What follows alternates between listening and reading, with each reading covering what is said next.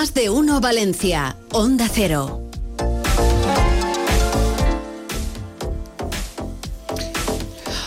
Iniciamos un martes más en Construcción, el programa del Colegio de la Arquitectura Técnica, en el que nos hablan sobre construcción y edificación. Hoy en concreto sobre seguridad y salud, un tema que suele ser desconocido para la gente de a pie, pero que es importantísimo y cuya responsabilidad recae en muchas ocasiones sobre el promotor de la obra, es decir, sobre el propietario el que paga la obra, vamos. Para hablar de ello nos acompañan dos arquitectos técnicos del área de ejercicio profesional del colegio, María José Blasco y Paco Sanz. Bienvenidos a los dos. Buenos días. Hola, encantada de veros de nuevo.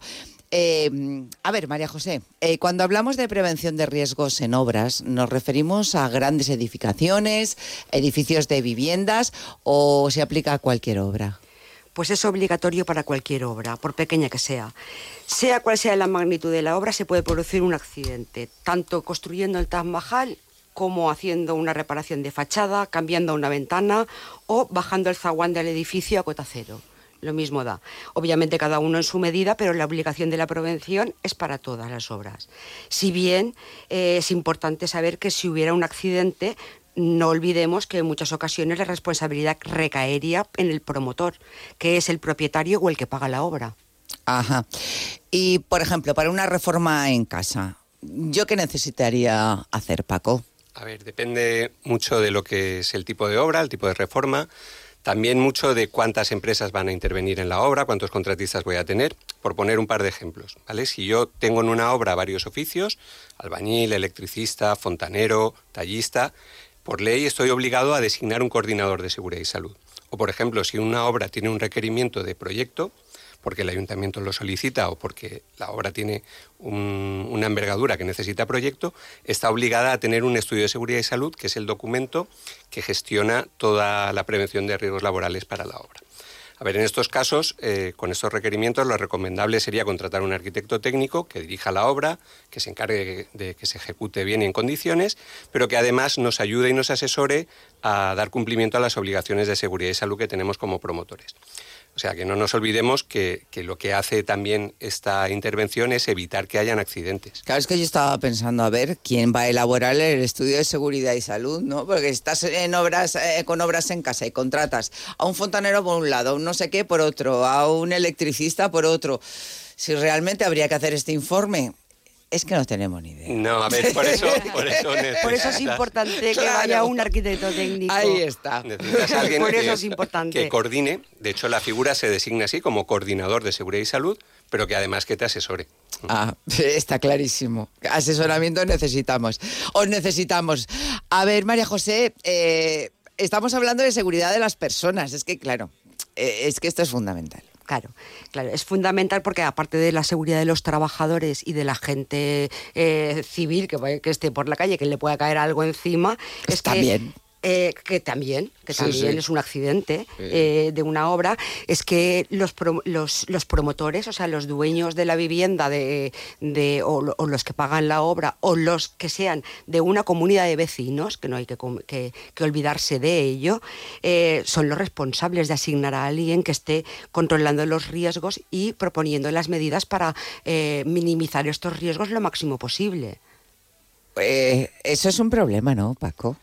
A ver, sí, sobre todo porque tenemos una falsa percepción de que a mí no me va a pasar nunca, ¿no? No voy a tener nunca un accidente, no voy a tener un problema grave, ¿no? Pero, pero cuando pasa es cuando vienen los agobios, oye, yo qué tenía que haber hecho, eh, tenía esta obligación y no lo conocía, no lo sabía, y esto le pasa mucho a los pequeños promotores, ¿vale? Entonces, por eso... Eh, está claro que el drama personal del accidentado es el más importante y es lo que eh, tiene que evitar la prevención de riesgos laborales, pero luego también hay un drama paralelo que es el del promotor de la obra que por desconocimiento, pues a lo mejor incurre en una falta o en un delito. Y esto sucede a diario. Y lo que es más importante es que es algo que se puede evitar. ¿Vale? Eh, en un número elevado de los casos, con una buena tarea de coordinación y de prevención de riesgos, pues se puede evitar. Bueno, entonces, si empieza una obra, es que en mi comunidad vamos a empezar obras. ¿Dónde encontramos a un arquitecto técnico que se encargue de la seguridad? Bien, eh, en el colegio tenemos colegiados que están perfectamente formados, preparados y además cuentan con un asesoramiento eh, por parte del colegio, incluso no solo en el tema de seguridad y salud, sino en cualquier tema técnico, pero en concreto en el tema de seguridad y salud también estamos para, para asesorarlos. Sí, sí, porque además es que eh, estamos atendiendo eh, muchas eh, consultas técnicas en el colegio. El año pasado estuvimos atendimos a 3.600 consultas y la mayoría de nuestros colegiados consultaban temas de seguridad y salud cosa que les preocupa, o sea que están muy cualificados y totalmente al día todos nuestros técnicos. Bueno, aprendemos siempre mucho con vosotros porque pues muchos teníamos la idea de que tú empezabas obras, por ejemplo, pues una casa, pues ya ellos ya tendrían su técnico puesto, ¿no? Se lo llevarían puesto de seguridad y salud, que no tendríamos nosotros que hacer nada, ni había ni existe ningún informe ni nada. Vamos, yo personalmente me entero de esto hoy. No, a ver, implica, a todos los agentes. El contratista tiene sus responsabilidades, el técnico tiene sus responsabilidades y el promotor tiene las suyas. Entonces, todos tienen que ir de la mano para generar un ambiente de trabajo seguro. Eso es lo importante. Y que luego no nos llevemos sorpresas desagradables. Sí, eso es súper importante. Porque claro. generalmente, gracias a Dios, suele pasar poco, pero es cuando pasas un problema muy grande y, legalmente estás obligado. Estás obligado eh, como promotor. Eh, estás obligado a nombrar a alguien o un coordinador si hace falta o un director de obra o alguien que esté vigilando esa seguridad. Y es muy importante que te das cuenta si pasa algo, porque si no pasa nada, se acaba la hora y se acabó. Claro, por eso no lo sabemos. Por eso. Por eso, porque afortunadamente. por eso. Pues no pasan tantas cosas. y se han enterado pues a los que les pasa. Claro. lamentablemente. Lamentablemente. Ah, bueno, pues.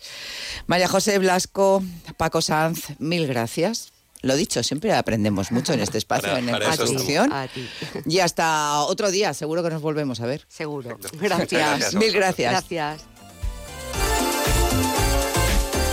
Onda Cero Valencia.